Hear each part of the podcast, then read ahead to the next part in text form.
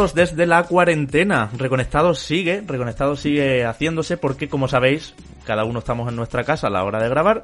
Y en este programa, además, ha venido a, aquí a reconectarse un ratito con nosotros, pero siempre de manera virtual y con total seguridad, eh, diferentes invitados. Hoy vamos a hablar, como no, de Animal Crossing New Horizons. Vamos a hablar también de PlayStation bastante, de PlayStation 5, eh, de Xbox Series X. Vamos a tener una comparativa con especialista eh, lo vais a ver luego, eh, que esperamos que os guste muchísimo. También impresiones de Trials of Mana, que lo he podido estar jugando. Y mucha gente se preguntará, bueno, ¿y otras reviews que han salido estos días, como Persona 5 Royal, aunque aún le queda, y por eso hemos considerado que mejor llevarlo a la semana que viene, para que el programa no quede ultra denso. O Doom, por ejemplo, pues igual, está Enrique ahí jugándolo, eh, hemos pensado que como ya sabéis que sí, que os lo podéis comprar, ¿verdad, Enrique? que el juego está estupendo. A tope, a tope, sí, sí. La semana que viene, cuando tú ya la hayas metido al multi a todo y vengas aquí con todo completito, porque hay que decir que el multijugador no se abre hasta el viernes 20 eh, de marzo, día en que sale el juego. Entonces hemos pensado, bueno, pues este programa ya va muy cargado, tenemos dos invitados a falta de uno, como decíamos, y, y eso, la semana que viene os contaremos de Doom, pero vamos, que lo podéis comprar sin problema. Eh, Enrique, ¿cómo estás? ¿Cómo llevas todo esto del coronavirus y cómo nos está afectando? pues como vosotros, aquí digamos que, bueno, ya seguramente, como estoy escuchando el programa, ya, ya seguramente se hayan aplicado medidas en, en Reino que ya han anunciado que se van a cerrar los coles también. Y teletrabajando desde hace una semana ya, desde hace, desde que, incluso desde antes de que cerraran España ya estaba yo de la oficina, ya nos habían mandado a la oficina a teletrabajar, así que por esa parte chapo por la, por la compañía. Y nada, pues tú sabes, manteniendo la cordura en estos tiempos difíciles. Eh, y bueno, tratando de reorganizar cositas, que ya sabéis que hace unas semanas os comentamos que bueno, que por qué fechas os gustaría que tuviésemos el, presencial de Reconectados de este año, para poder coordinarnos, elegir una fecha y que la reservéis y que bueno, que todos podáis ir a Madrid o bueno, Madrid, donde lo queríamos hacer. Pero lamentablemente, vista la situación en la que nos encontramos, vamos a tener que posponer cualquier plan de evento físico aunque nos gustaría hacerlo. Supongo que con los reconectados bits que estamos haciendo en Twitch podremos intentar suplir esa, esa carencia, pero bueno, mm, me jode mucho porque teníamos un montón de cosas chulas ahí en la recámara para empezar a gestionar. Y lo sabéis chicos, pero supongo que ojalá, ojalá, ojalá, ojalá podamos hacer ese presencial en, en junio, pero bueno, de momento está difícil, así que si no, contaremos con él en el segundo semestre. Mm, lo contábamos en Twitch en el Reconectado VIP, que es que es muy difícil que te alquilen un local, que el equipo, que los invitados, que nadie ahora mismo se juega nada. Eh, hasta los Juegos Olímpicos de Tokio están en la cuerda floja en parte. Eh, y, son posteriormente a lo que teníamos pensado, ¿no? O sea, que, o el E3, ¿no? Que ya habéis visto lo rápido que ha cancelado. Así que sí, es trabajo que, bueno, que dejamos ahí, trabajo que hemos avanzado y que en cuanto sepamos algo, por supuesto, os lo contaremos.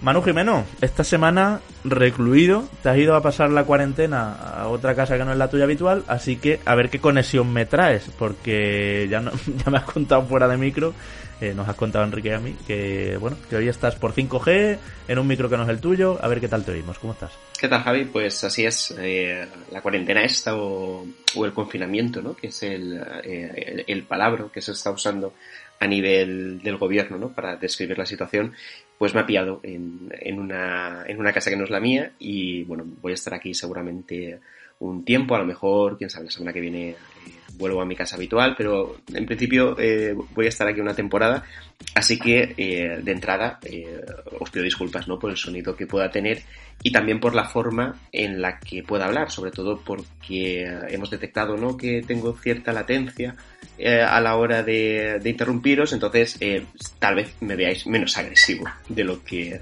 de lo que me soléis ver, pero bueno, tampoco viene mal, ¿no? El, tener los ánimos un poquito calmados. ¿Habrá que ponerte latencia a ti más a menudo? Claro, claro, habrá que ponerme latencia más a menudo para eh, dejaros hablar, aunque últimamente eres tú, Javi, ¿eh? el que el que no deja hablar a los demás, ya lo sabes. El, el, censor, el censor. El censor. no. De todas formas, yo esto lo voy a intentar editar para que no notéis ninguna latencia de mano, no haya silencios y demás. Como siempre, como siempre hacemos, efectivamente, no me cargo las toses, los tecleos de Enrique porque se pone a tuitear mientras estamos grabando, todo eso yo me lo cargo y esperemos que suene limpio y maravilloso. Decía Manu que últimamente soy yo el que está más agresivo de lo normal y hablando de todo un poco, compañeros, hay una cosa que no nos dio tiempo a meter y que quiero que no nos dejemos por el camino. Eh, Company of Heroes de iPad, voy a deciros que es un juego que me sorprendió muchísimo, que no sé por qué, no, no, sí, bueno, sí sé por qué, por tema de tiempo como siempre y porque la actualidad nos ha llevado con el agua al cuello, especialmente con tantísima información de, la, de las nuevas consolas de nueva generación. Pero estoy contentísimo, lo recomiendo. Tengo que decir que un juego que vale 15 euros, pero que le voy a hacer aquí una review express dentro de las posibilidades porque es un clásico de, la estrategia en tiempo real, como sabéis, y Feral Interactive ha cogido muy bien eh, lo que hizo Relic en 2006 y bueno, liberar Francia con controles táctiles que le han puesto para que en iPad funcione bien, los escenarios que son destruibles como, como siempre lo han sido y que van cambiando y todo eso, funciona bien, funciona fluido en la pantalla, eh, no echas de menos un teclado y un ratón, que es muy importante en este tipo de juegos, eh, me tiene maravillado. Estoy enganchado a este juego, lo tengo que decir, y llevo tiempo jugando, ya que la review es prácticamente desde el mes pasado. Y nada, quería, quería comentarlo porque sí que es verdad que no abundan los juegos de iPad. Eh, digo de iPad porque no funcionan teléfonos y ojo que en iPads eh, solo funciona en el mini de quinta generación, también en el normal pero de quinta generación, en el Air de tercera generación, en el iPad Pro, sí que esto de cualquier generación, ¿no? Desde la primera. Pero que no es habitual que juegazos así, que vale que tiene 14 años, que es de 2006, eh, salgan también en, en la tableta de Apple. Así que nada, hasta ahí puedo leer.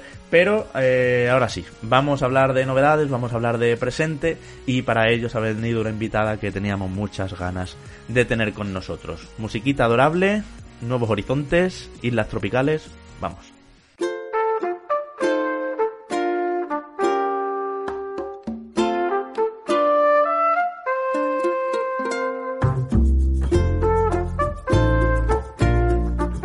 Animal Crossing New Horizons hace aterrizar la saga en Switch. Desde que empezó esta serie, yo diría, siempre ha habido un Animal Crossing por consola Nintendo y esta aspiraba a ser la mejor entrega de todas para compartir isla y micrófono un ratito con nosotros.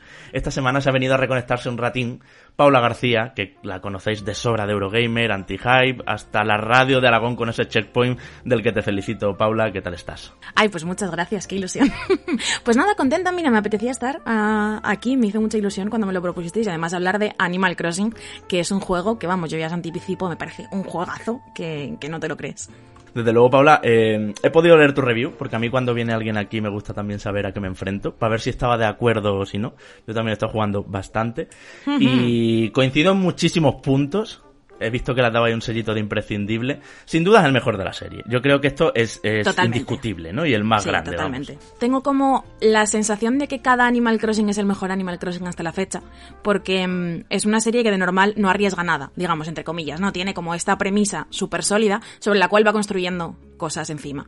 En New Leaf había un par de mecánicas nuevas, tenías el tema de las obras públicas, de poner tus fuentecitas, tus puentes, tu no sé qué. Y lo que me sorprendía y lo que me intrigaba un poco de este New Horizons era la premisa tan distinta, ¿no? El tema de la isla que empieza sin nada, que tienes que construir todo de cero, que hay crafteo y tal. Pero para mi sorpresa lo han sabido integrar perfectamente con todo lo demás y les ha quedado un juego que es todo lo que tienen los otros Animal Crossing, pero además con un girito. Y eso me parece que está guay. Yo te voy a hacer una confesión, Paula. Cuando cogí este análisis, Manu y Enrique lo saben y los, nuestros amigos oyentes también, no estaba, lo he dicho muchas veces además, lo he hablado también con nuestro compañero Fran García Matas, con, con Enroque, con mucha gente. No estaba yo en el mood de, de, de, Animal Crossing, como que decía, necesito que me guste, porque entiendo que todos los que sois ultra fans, y te incluyo, no sé si me estoy equivocando, estabais como 100%, hypeadísimos. Por eso, como hypeadísimos con esto, y decía, no termino de entrar. Y luego es verdad que te pones, y sobre todo por el tema del crafting, que creo que le viene de perlas, de hecho, como que uno se pregunta cómo han tardado tanto en, en, hacer que el inventario funcione de esta manera y que las cosas se rompan y que te las tengas que volver a construir, como que ya entonces te, te, te pica y te va, y te va picando cada vez más, ¿no?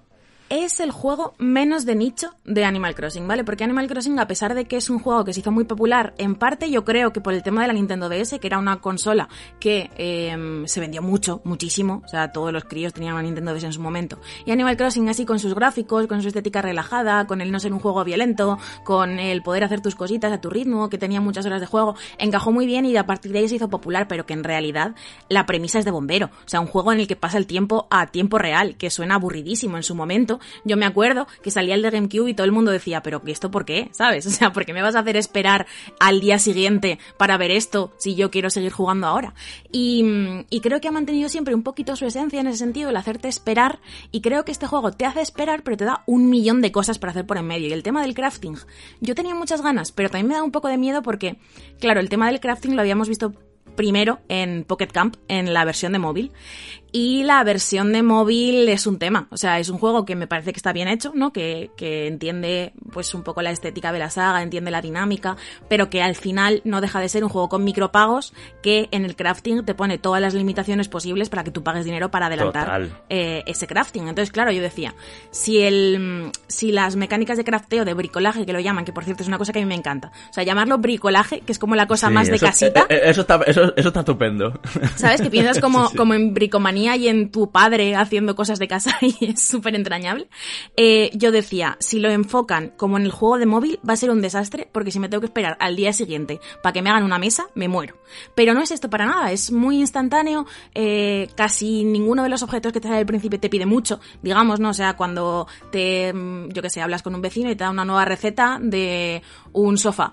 Y generalmente las cosas que necesitas para hacerte el sofá las tienes por tu pueblo normalmente, ¿no? Es como ir a buscarlas, las coges y lo haces y dices, bueno, pues ya lo he hecho.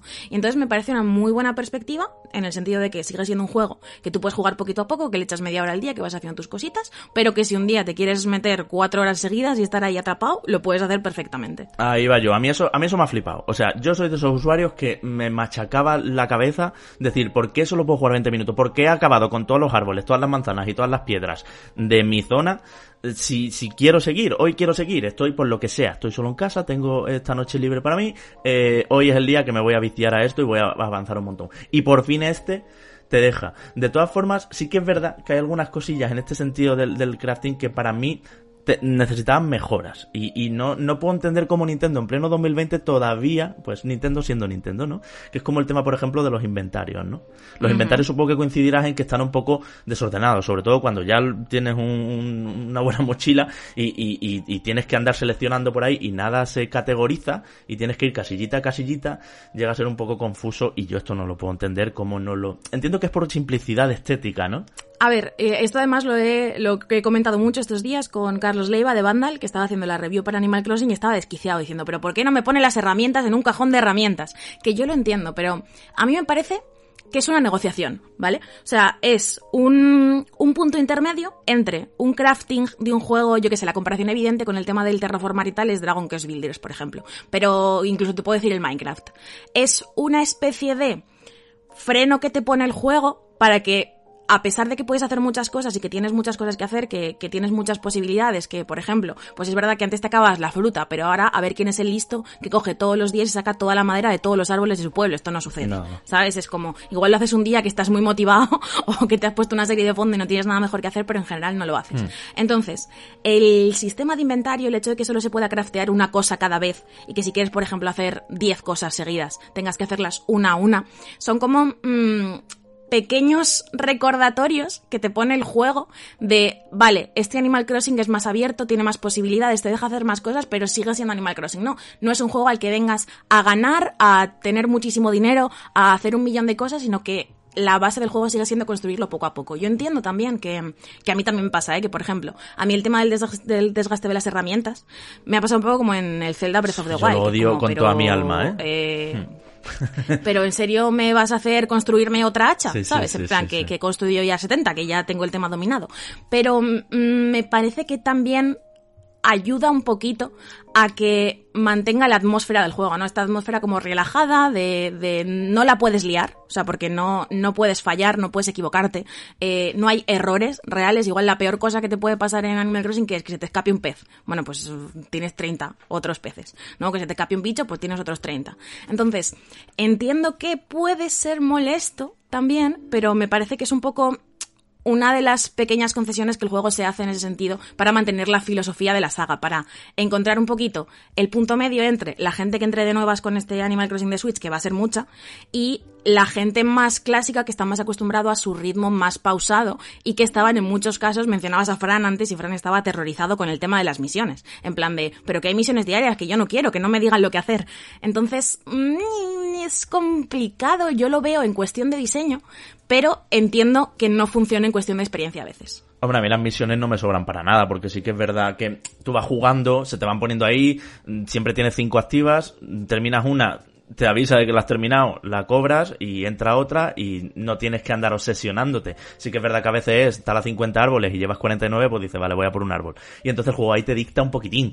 Pero a mí eso no me sobra. Yo de hecho esto lo he hablado muchas veces con Fran también de, mm, no pasa nada, creo que no va a ser muy intrusivo y tengo la sensación de que no, de que no ha sido intrusivo. Pero sí que es verdad que hay cosas que por mera progresión estaban así en el juego y me chirrían mm, como se han hecho. De, nuevo, entiendo que le hagamos concesiones para que el juego demuestre que es un Animal Crossing, pero joder, desbloqueame la ruleta de, de accesos directos al principio. De entrada. No, que hay que comprarla con millas. O sea, es que eh, tiene, tiene ahí algunas algunas cositas que tú dices, vale que quieres no ser muy cómodo, pero igual debería ser un poco más estándar. Yo soy un poco soy un poco defensora de que, de que Tom Nook no es tan malo como lo pintan, ¿vale? Eh, o sea, esta es como una agenda personal que tengo respecto a Animal Crossing. Porque todo el mundo está como en plan de, va, tirano, quiere mis dineros, no sé qué. Pero bueno, también es verdad que el señor te construyó una casa ahí de gratis y te dice, ya me la pagarás, ¿no? Que está guay.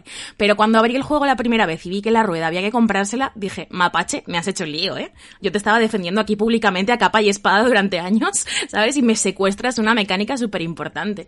Pero... Pero sí, o sea, mm, es complicado. Eh, entiendo lo que querían hacer con esto.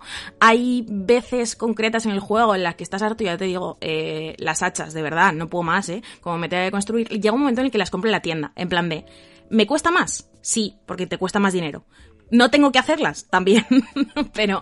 Eh, al margen de eso, creo que, que también te da mucho en cuestión de accesibilidad. Porque, por ejemplo, el hecho de tener un trastero en tu casa, ¿vale? Esto te cambia la vida por completo y la manera en la que juegas. Mm.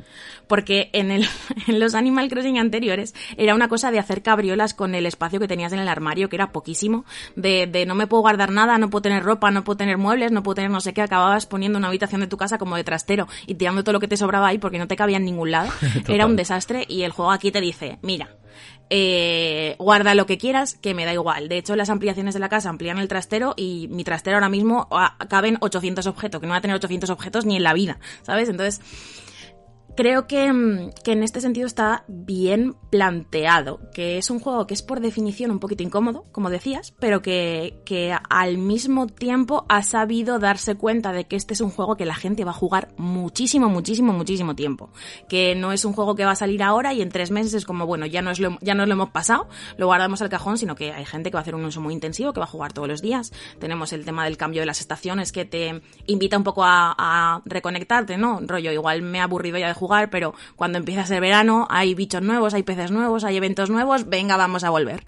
Entonces, mmm, me gusta por, por eso, ¿no? Por, por el decir, soy consciente de lo que es este juego y sobre todo de lo que han hecho los jugadores de este juego y vamos a intentar canonizarlo, entre comillas, y, añadir muchas facilidades para que la gente siga jugando como juega normalmente.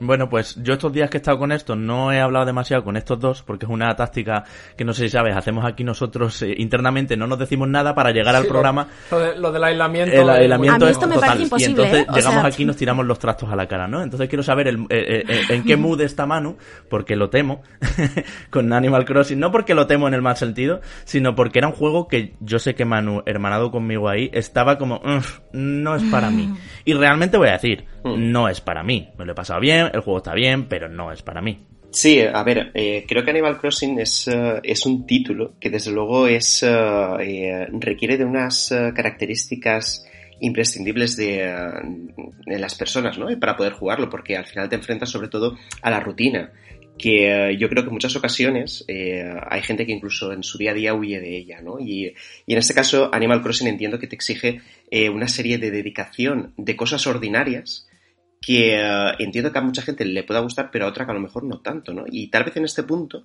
sí que os quería preguntar a ambos cómo influye eh, la cuestión de los tiempos de carga, porque Javi no comenta mucho, pero sí que me comentó que le estaba frustrando un poquito el tema de que esos tiempos de carga intervinieran para mal, ¿no? En muchas ocasiones, con cada pequeña acción que pudieras llegar a hacer en tu día a día, y si creéis que al final esto lastra el ritmo del juego, porque Javier y Enrique saben que a mí me obsesiona, ¿no? El tema del ritmo, el mantener un ritmo constante, bueno, y que, eh, y que, te, y que te permita hacer un viaje, ¿no? En cada juego que sea, que sea muy equilibrado.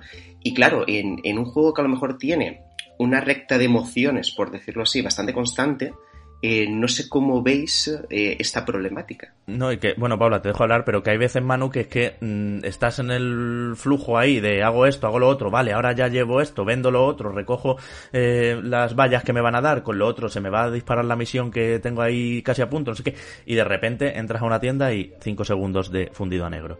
Mm, ya. Esto me pasa, mm, para mí el, el baremo con las pantallas de carga de esta generación es Prey, ¿vale? Prey es el juego en el que más me ha pasado esto de podría entrar aquí y seguir jugando, hmm. pero me voy a tener una, que comer una pantalla de carga, así que voy a parar ahora mismo porque no tengo ganas, ¿vale? Entonces, en Animal Crossing pasa menos que en Prey, ¿vale? O sea, yo creo que tiene eh, un 6 o un 7 en la escala Prey, pero es un número bastante alto. O sea, sí que es verdad que en cosas que haces mucho en el día a día, en entrar a la tienda, sobre todo, la pantalla de carga de entrar a la tienda es un tema.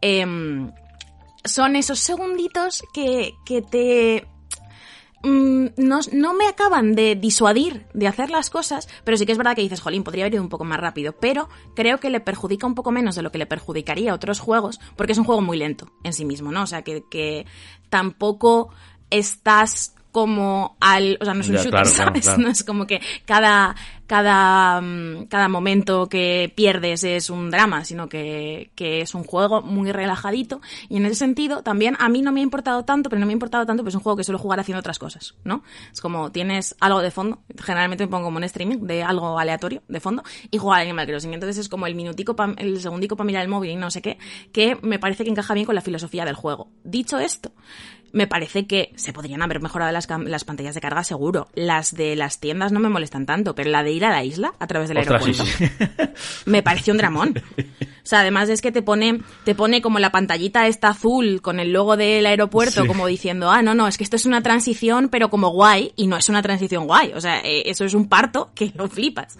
Y lo que yo no sé es si de verdad no se podía hacer de otra manera. O sea, este juego, que es más sencillo mecánicamente, utiliza el motor de juegos como Splatoon 2, ¿no? Entonces, realmente no era posible hacerlo.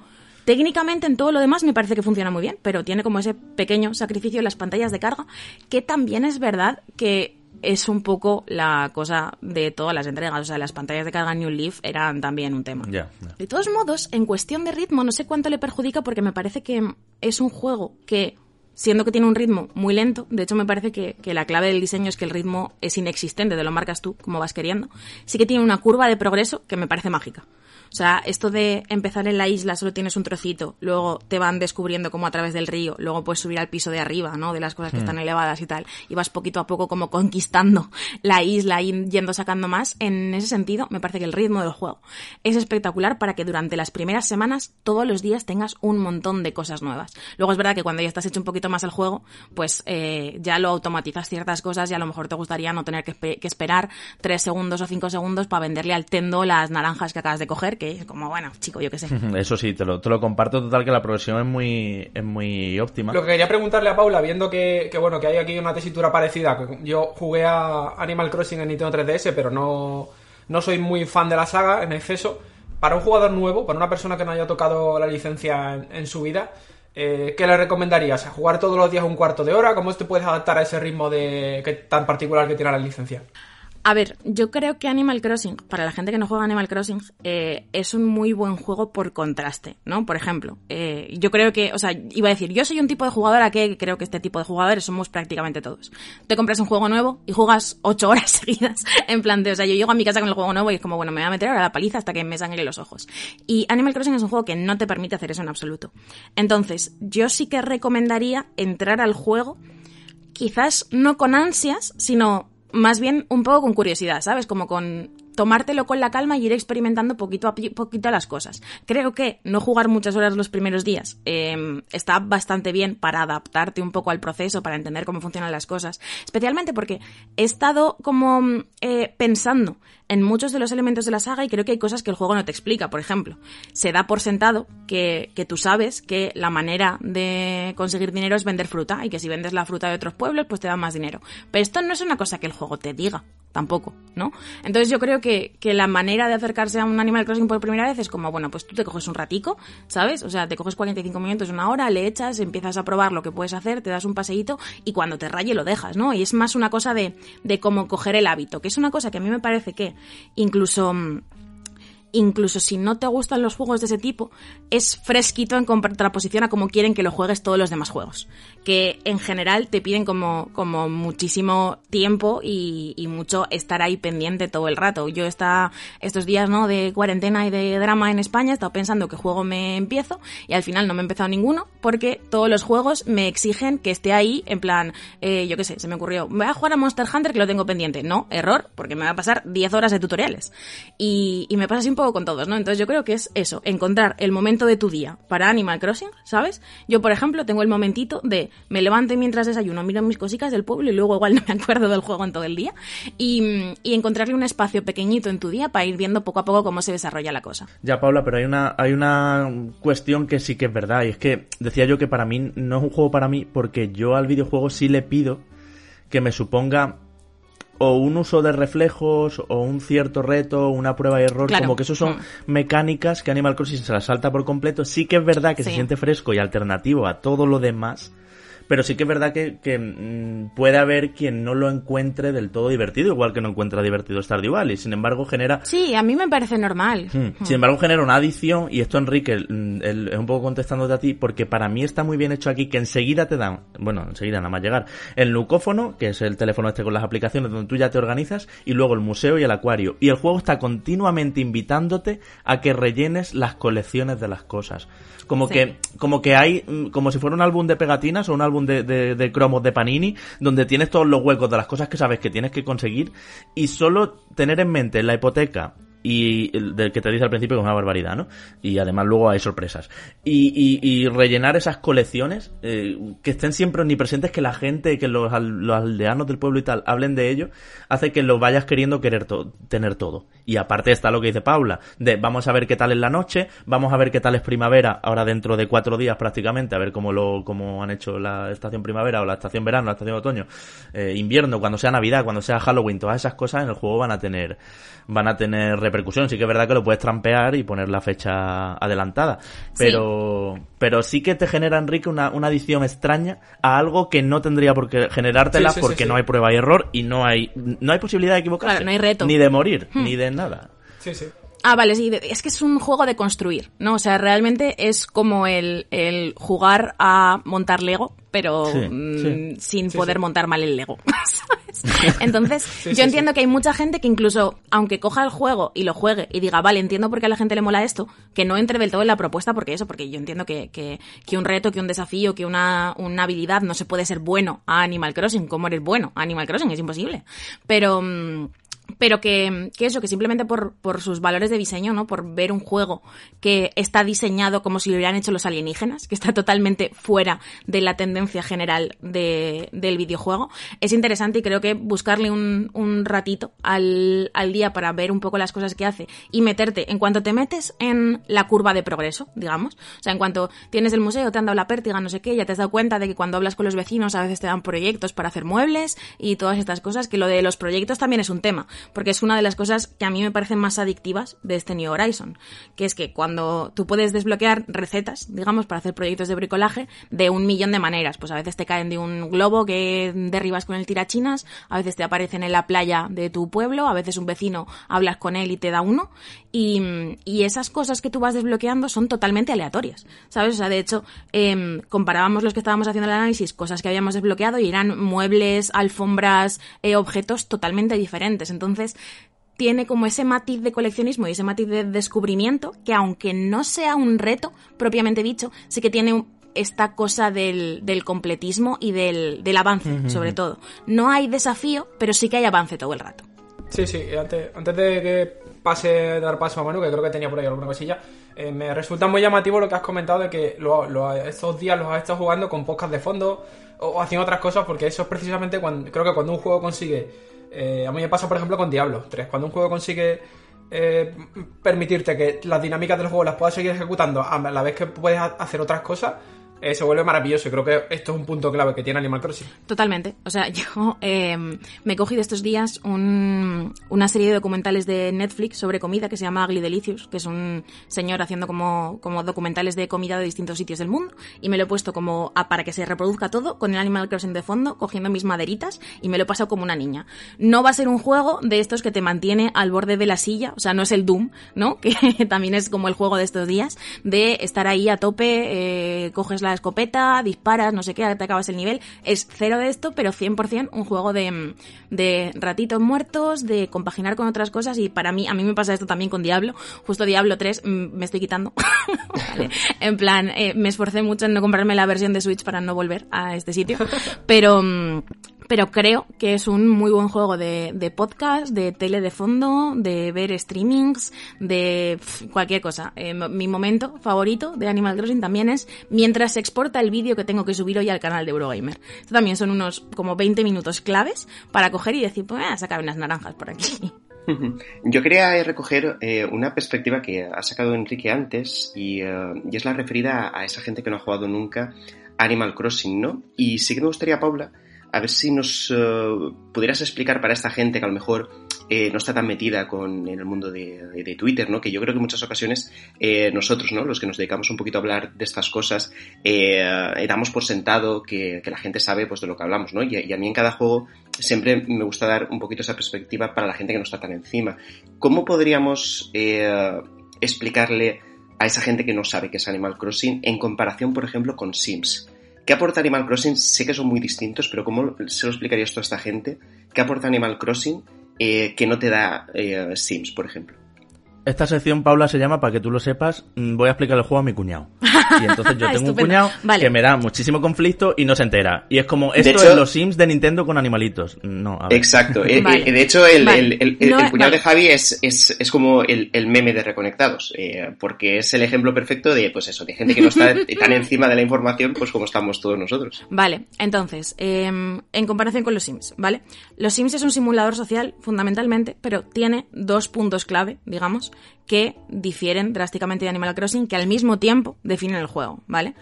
Eh, la parte de los Sims, que es, creo, idiosincrática de los Sims, es que tú en los Sims eres como un dios jugando con una casa de muñecas mirándola para arriba, ¿vale?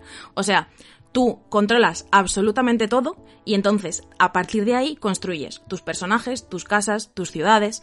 Puedes crear em, rutinas también de esta manera, ¿no? Pero el tiempo pasa como tú quieres y las cosas son como tú quieres, ¿no?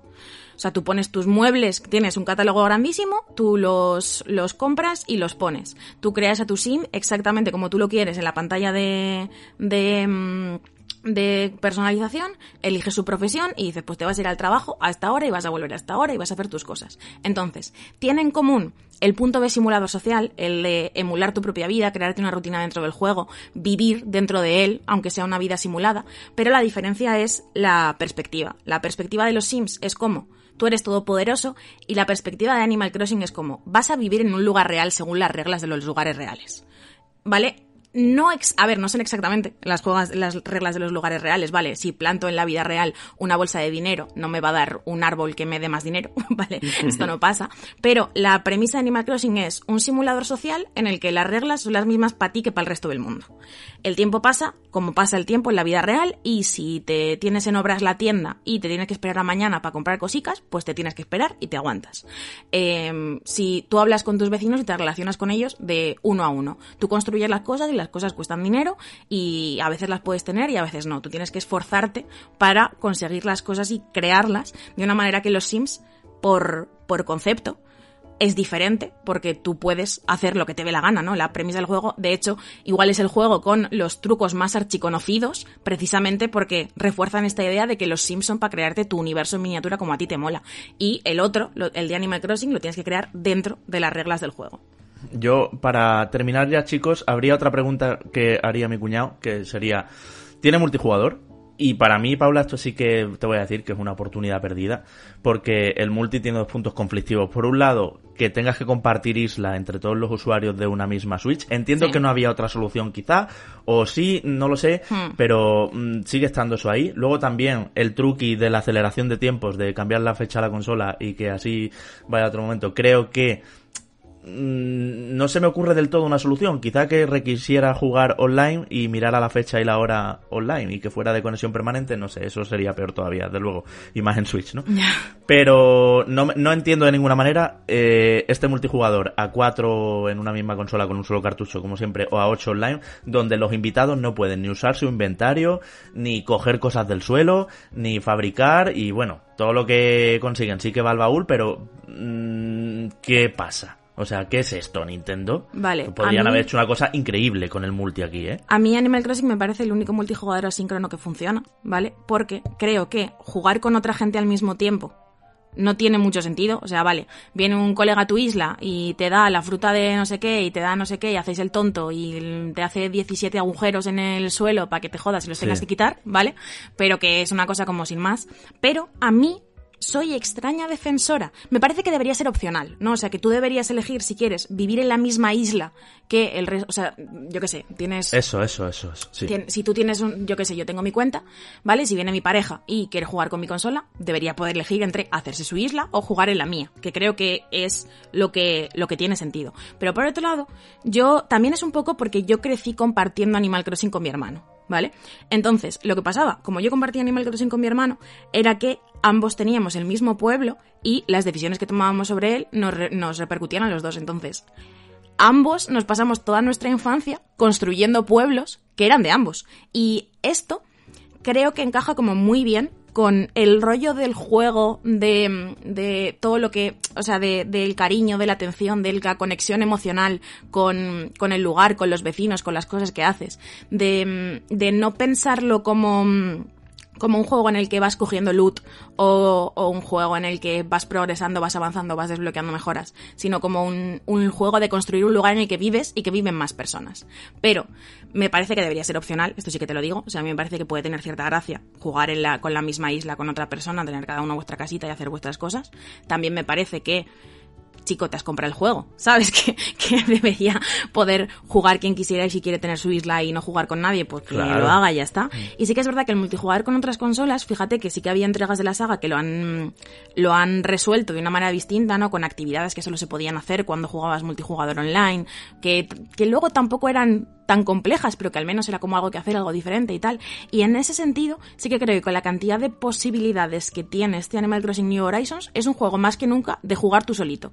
Y no entiendo muy bien por qué han tomado esa decisión. Bueno, pues yo te voy a decir ya para cerrar, Paula, y ya vamos a seguir hacia adelante si no se nos echa el tiempo encima. Tampoco te queremos quitar más a ti, que sabemos que hay muchísima carga de trabajo Ay, estos días. Eh, lo que más me gusta es que los personajes no chapan demasiado. Son como dos, Mm.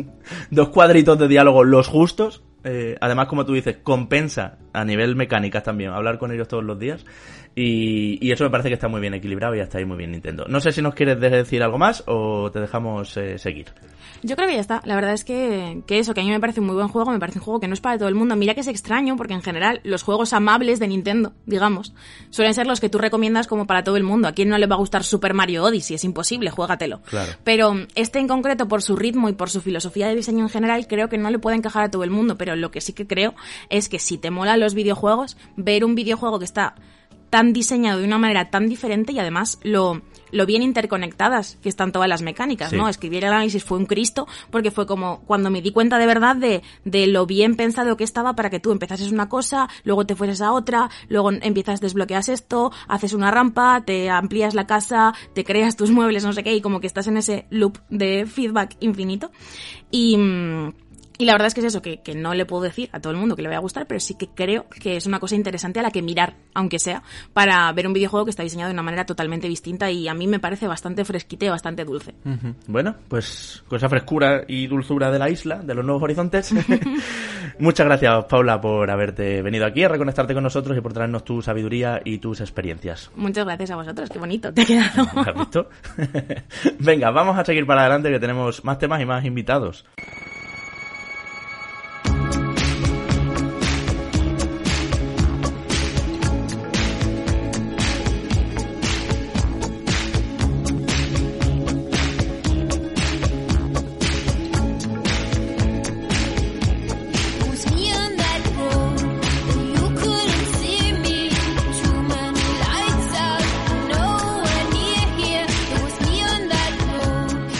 Y de Nintendo Switch pasamos a PlayStation. Se está rumoreando, se dice que podría ser que compre tres sagas grandes de Konami. Metal Gear, Silent Hill y Castlevania. ¿De dónde sale esta información, Enrique? Pues sale de un par de un par de fuentes a principios de esta semana en la web Rely on Horror, que es uno de los bueno de las páginas más conocidas en cuanto a información de, de terror. eh, aunque bueno, el mundo ahora mismo da más miedo que la página. Eh, publicaba que eh, parece ser que, según fuentes variadas que tiene, eh, Sony estaría trabajando en dos proyectos de Silent Hill. El primero sería un reinicio o reboot de la, de la saga. Y el segundo sería Silent Hills, capitaneado por Kojima Productions. El primero estaría desarrollado por Project Siren, que, que son los, bueno, los que. El estudio que se encargó de Siren Blood Curse y de la Sega Forbidden Siren eh, en PlayStation 3 y en PlayStation 2. Que son también unos expertos en, en lo que son juegos de terror. Eso por un lado, y después a esto se sumó posteriormente eh, que sacaba al parecer información de 4chan, que bueno, ya sabéis que 4chan tampoco es que sea el 100% de garantía de veracidad, diciendo que eh, parece que Sony eh, estaría tratando de hacerse con los derechos de varias licencias de, de Konami para poder dárselas a Japan Studios y que Japan Studios sea el encargado de trabajar, por ejemplo, en un Castlevania eh, al estilo Bloodborne o, Castlevania No Shadows. Eh, esto incluiría también Silent Hill, como hemos comentado antes, y ya el combo adicional sería que el proyecto también incluiría Metal Gears. Eh, lo cual sería un paso absolutamente sorprendente y absolutamente demoledor en la industria. porque básicamente estaría comprando unas licencias que una compañía como Konami ahora mismo no está utilizando de ninguna forma razonable y que garantizaría una batería de exclusivas de nivel altísimo para PlayStation 5 que precisamente ahora mismo lo que le falta es eso, o sea, algo que realmente a, a los jugadores soñar con a nivel de contenido. Pero, como decías al principio, estos son rumores, eh, no hay nada confirmado oficialmente, nadie lógicamente se ha pronunciado porque además un anuncio de estas características eh, se haría en un, en- bueno, en un E3. Si es que este año están las cosas tan locas que se haría en un evento de característica equivalente y habrá que esperar, habrá que esperar. Yo creo, eh, después de, remarcar mucho, eh, como ha hecho Enrique, que se trata de un rumor eh, y como tal hay que tratarlo, cuando tenemos un- una información o un rumor de estas características y vemos que puede tener cierta lógica, yo creo que luego lo importante es rebajar la intensidad del mismo. Entonces, yo por ejemplo de todo esto no me creo eh, que PlayStation vaya a comprar todas las IPs que no sean eh, Pro Evolution Soccer de Konami. No, no me cuadra en absoluto y menos me cuadra todavía. Bueno, ni Yu-Gi-Oh, ni Contra. Claro, Hombre, claro. le quedan unas cuantas. Exacto, sí, sí. Eh, pero vaya, sobre todo estas tres principales, ¿no? Que es Metal Gear, Silent Hill Sí, y sí. Castlevania. Y, y además, menos me veo todavía eh, a Kojima haciendo otro Metal Gear Solid. Es decir, ni de coña. Eh, me puedo apostar un pie de Enrique a que mm, Kojima no va a hacer otro Metal Gear más en su vida. Porque ahora está muy cómodo haciendo eh, lo que hace, ¿no? Él siempre había querido apostar por, por la ciencia ficción, ¿no? Y ah, lo hemos visto con Death Stranding, ¿no? Y yo creo que va a seguir un poquito ese camino, no el de la ciencia ficción, sino el de hacer, el de hacer cosas, eh, cosas nuevas. Sí que creo que puede haber algo relacionado con Konami, Silent Hill, PlayStation y Kojima. No sé si en forma de, de venta de la propiedad intelectual, lo dudo muchísimo, pero a lo mejor sí eh, la cesión de los derechos eh, de manera temporal para la utilización de los mismos a la hora de hacer eh, un juego cuyos costes corran, corran a, a- a cargo de, de PlayStation. En plan, por ejemplo, eh, lo que ha ocurrido entre, entre Sony y Marvel, ¿no? Con la cesión de Spider-Man para el universo de los Vengadores. Algo así, por ejemplo, sí que lo podría llegar a entender, pero no me veo a Konami, desde luego, eh, dejando de lado todo esto. Además, todo esto vendría también a reforzar una rumorología, a ciertas señales que a través de redes sociales eh, Kojima Production ha ido haciendo durante, durante los últimos meses, ¿no? Ha habido mucha gente que lo ha interpretado como que estaban detrás de un nuevo Silent Hill o, o ese Silent Hill que al final eh, Kojima, Guillermo del Toro y Norman Redus no pudieron llegar a hacer. Así que es posible que detrás de todo esto eh, haya algo, aunque sea pequeño, cierto. Eso te iba a decir, que la teoría aquella de que hay dos Silent Hills en desarrollo, uno con Kojima al frente y que decíamos, pero bueno, ¿esto cómo va a ser? ¿Que Kojima vuelva a Konami? No, no puede ser. Y otro que sería como un reboot y no sé qué, eh, sería un reboot soft, se decía, eh, pues eh, se apoya en esto. Yo sí que considero, Manu, que las tres marcas están muy ligadas a PlayStation. Te compro y comparto contigo que si se hace con algo PlayStation, para empezar porque valdrá una pasta estas IPs, eh, será solo Silent Hill, porque es lo que la gente ahora mismo mm, quiere y está todo el mundo loco con ello desde aquel PT. Pero es que los tres juegos tienen obras maestras en PlayStation 1. Metal Gear Solid 1, Silent Hill 1 o 2, o sí, sobre todo el 2 es un juego muy PlayStation también, y el 1. Eh, y Castlevania Symphony of the Night es otro 10 de 10 de PlayStation. Entonces, no me extrañaría, es que estamos viendo, es lo que decía Enrique, estamos en un año tan loco, estamos en un año en que Ori sale en Switch y Horizon en PC, que es que yo ya no se puede poner la mano en el fuego por nada ni por nadie. Y, y realmente, mm, si fuera, si, si Konami las vende baratas, no lo descarto para nada que diga PlayStation, espérate. No, no, no. Barata, barata, barata no las va a vender. Pero si Konami digo, no hace nada bien, que- Enrique, sí, ¿cómo no las va a vender barata? Sí, pero una, cosa, una cosa es que no haga bien y otra, y otra cosa y otra cosa que no sepa sacarle el, el valor a su producto. O sea, Pues no se lo sabe sacar porque no pone un buen equipo de desarrollo a- a- al, No, no. al mando de las tres. pero, pero, pero sabe que pero a ver, porque Konami no le hace falta porque gana un montón de dinero con las cosas que ya Por hace. eso, como no hace falta que se las venda barato, que se las venda barato a Play y PlayStation No, meta no, pasta y haga superproducciones no con se, la, Play. no se las va a vender barata y segura- seguramente si el acuerdo este es real, eh, yo creo que aunque sea venta y a lo mejor la propiedad intelectual pase a manos de Sony, Konami seguirá estando de alguna manera implicada en el asunto, ya sea como, como sello o como lo que sea, pero vamos, que venderla barata ya te digo yo que no la va a vender. Bueno, lo veremos, año convulso, como decíamos.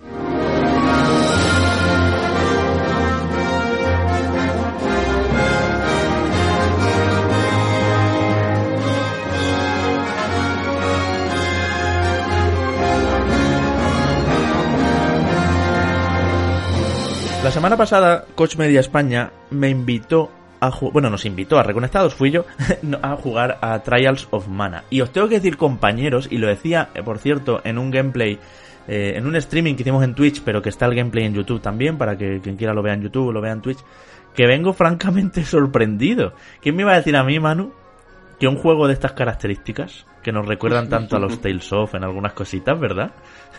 Sí. Pues está muy, muy bien. No nos vamos a extender demasiado porque, amigos oyentes, os recomiendo que vayáis al gameplay, ya que estoy media hora ahí dando la chapa y contando novedades y, yendo por, pormenorizado, enseñándolas y demás, eh, para que veáis todo lo que todo lo que supone y por qué me tiene contento.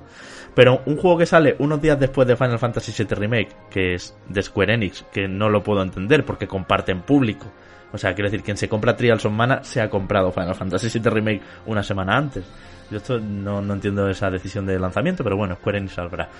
Eh, que de verdad me ha dejado buenas sensaciones por ser un remake de un juego que tiene 25 años, eh, que era la secuela de Secret of Mana, juego que no llegó eh, aquí a Occidente y que la gente que haya jugado al original de 1995 lo ha hecho en juego de Super Nintendo, lo ha hecho pues por emulación o porque lo ha importado, por lo que sea, pero que eh, es un remake con, con gusto por, por dejarle al jugador más contenido y por cuidar eh, los grandes momentos, por así decirlo, ¿no?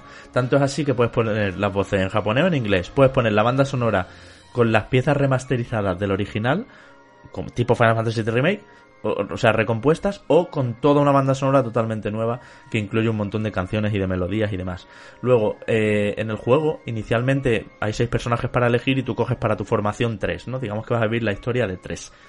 Eh, entonces, cuando empiezas con uno y cuando te los vas encontrando a los otros, puedes o revivir desde el principio, jugar cómo ha llegado ese personaje hasta ahí, o te lo cuentan con una, con una especie de secuencia cinemática rápida, con así en tono sepia y tal, ¿no? Entonces, con esto, que es lo que digo? Si son seis y tienes que llevarte en tu formación, por lo menos dos vueltas le tienes que dar al juego para verlo todo. Y está hecho con Unreal Engine 4, eh, se mueve perfectamente, es combate en tiempo real, muy ágil, se usan muchos botones, hay combos, hay esquivas, hay muchas magias. Y joder, qué bien se ha traído un JRPG con 25 añazos de antigüedad a unas nuevas fórmulas y mecánicas que lo hacen divertido. Ya os digo, no sé si tenéis alguna pregunta, no quiero profundizar demasiado porque en un mes prácticamente estamos con la review y ya ahí nos extenderemos, pero no me esperaba esto de, de un de un juego de la serie Mana eh, re- re- remaqueado, porque es un remake en toda regla, claro. Sí, a ver, eh, yo sé que te voy a hacer una pregunta que te la haría en el análisis, pero te la hago ya y así eh, me quitas la duda. Eh, ¿Por qué odias Tales of y te ha gustado eh, Trials of Mana? Pues mira, los personajes creo que... Bueno, para empezar, Trials of Mana para mí es un gran recuerdo porque yo sí lo jugué bastante jovencito. Conseguí hacerme con una copia y lo pude poner en una Super Nintendo y todo eso. Y este juego, Manu, aunque está dentro de todos los clichés, en el sentido de hay una fuerza sobrenatural oscura que está contaminando el planeta, pero eh, las fuentes de maná del planeta se están quedando sin fuerza. Bueno, la historia de siempre. Y con personajes de siempre, y con pelos de colores de siempre, y con todo super anime de siempre. Pero tiene unas fórmulas eh, de contar las cosas y unos imprevistos que me recuerdan en parte a Dragon Quest. Dragon Quest también es la típica historia del héroe caballero en su caballo que va a salvar a la princesa, por así decirlo, solo que se van complicando las cosas y hay un mago y hay una hechicera y hay un, un, tirador con arco y bueno, en fin, ¿no? Pues digamos que como que es fantasía medieval en estilo anime. Pero tiene de vez en cuando unos puntos que no te esperas para nada. Y en Trials of Mana eso estaba muy marcado en el argumento. Y ahora con el, con todo lo que le han metido, eh, está mucho más. Y también te digo, me parece que el, el gameplay, el sistema de combate es súper ágil. De hecho, me atrevería a decir que es de lo más ágil, además de Kingdom Hearts 3, que hemos jugado nunca en un JRPG. Entonces eso lo hace muy satisfactorio. Eh, sí que es verdad que tiene cosas del juego que te chirrían un poco. Por ejemplo, todos los monstruos y criaturas a las que te tienes que enfrentar son adorables. El tutorial, el protagonista que yo cogí, lo podéis ver en el gameplay, tiene por compañero como una especie de zorrito. Vale, pues el tutorial para aprender a pegar es reventar al zorrito ese. Un Tails amoroso que te lo comes. ¿Sabes? o sea, y todos los bichitos con los que te pegas son más adorables que los Pokémon. Entonces es un poco ahí... mm, tiene un punto creepy pero pero me gusta cómo está contado y además creo que, que se ha hecho un buen trabajo, que es una producción de, de valores bastante altos. Lo malo, ya lo hablaremos en la review, pues que va a llegar cuando la gente esté jugando a Final Fantasy VII. Y, y detrás de Final Bueno. Fantasy VII viene otra cosa y otra cosa y otra cosa. Y Bueno, no sé eh, yo si tú, este será para comprarlo de lanzamiento, pero, pero eso. mm. tú tampoco lo digas muy alto, que a lo mejor eh, resulta que Final Fantasy VII eh, se retrasa un poquito, ¿eh? Así que, así que vamos a ver. Bueno, a ver, Manu, para que la gente lo entienda, que ya lo habrá visto todo el mundo, pero bueno, Square Enix ha dicho que, que de momento el plan de lanzamiento sigue estando Mm. en la fecha en la que estaba prevista, es decir, hay que recordar que era 10 de abril, Eso es. y pero que, dada la situación, no pueden garantizar que la distribución física llegue a, a todo el mundo, básicamente porque no hay, en el caso de España no hay tiendas, en el caso de Reino Unido probablemente tampoco haya tiendas cuando estoy escuchando esto, eh, Francia está igual, Italia está igual, eh, Alemania está ya por el camino, o sea, que, que es que no, no hay manera de llevar los juegos. Entonces dicen que van a ma- quieren mantener la fecha de lanzamiento. Este viernes, día 20, darán otro comunicado para ver qué decisión toman. Pero por lo que yo he podido leer entre líneas en ese comunicado, en el inicial, parece que se van a decantar por el lanzamiento digital. Eh, y ya llegará al físico cuando Sí, yo he entendido lo mismo también. Creo que, que lo lógico, ¿no? Por su parte sería eh, hacer un, lanzamiento digital y luego aprovechar mm, esa segunda oportunidad, ¿no? Que le brindará el hecho de que Europa, Occidente, eh, sobre todo, en general, eh, abra de nuevo las puertas de sus casas, de sus tiendas y puedan adquirir el juego físico, ¿no? Y de alguna manera se producirán dos lanzamientos. Aquellos que no tienen problema en jugar ya y jugar en digital, pues lo podrán hacer. Y los que prefieran tener su cajita, ¿no? Pues eh, tendrán que esperarse simplemente un poquito más. Al final, seguramente lo que ocurra es que eh, en este caso eh, se centralicen un montón de ventas en el ámbito digital. Pero bueno, de todas formas, estamos ahora día 19, eh, mañana día 20 es cuando todo esto se sabrá, así que si ya lo estáis escuchando el programa el día 20 o posterior, pues bueno, ya sabréis más que nosotros, seguro. Bueno, pues en fin, sal- salgan cuando salga uno y otro, todo eso os puedo contar compañero de Trials of Mana, ya os digo, un juego que no me esperaba que estuviera rehecho así, que yo le tengo especial cariño y eso entiendo que también influye, pero en la review hablaremos con más detalle, lo dicho, hasta el momento mi recomendación para quien quiera saber más de él, que se vaya al canal de Twitch de Reconectados, twitch.tv barra Reconectados, o al canal de YouTube de Reconectados también.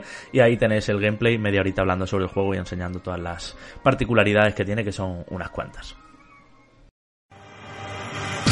You put on a fight,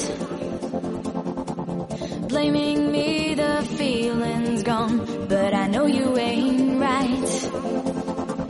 I never felt it all along.